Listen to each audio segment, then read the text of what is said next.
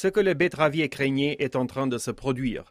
Les géants Tereos réorganise son activité industrielle en France en raison d'un volume de betteraves insuffisant pour faire tourner à pleine capacité ses usines.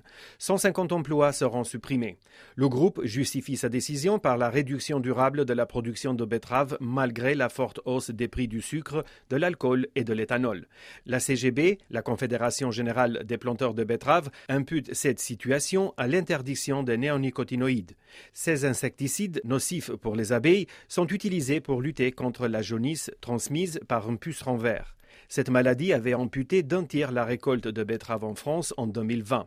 Sous la pression de la filière, le gouvernement avait réintroduit l'utilisation temporaire des néonicotinoïdes en attendant une autre solution technique pour lutter contre la maladie. Mais en janvier, la France a dû se plier à une décision de justice européenne et renoncer à la dérogation pour ces insecticides.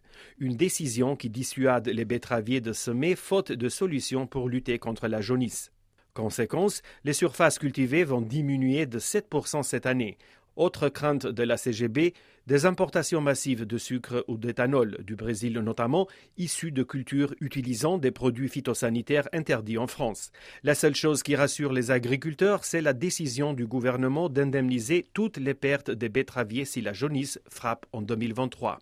Franck Sander, président de la CGB, espère une solution alternative pour lutter contre la jaunisse au plus vite. Sinon, selon lui, la filière pourrait s'effondrer.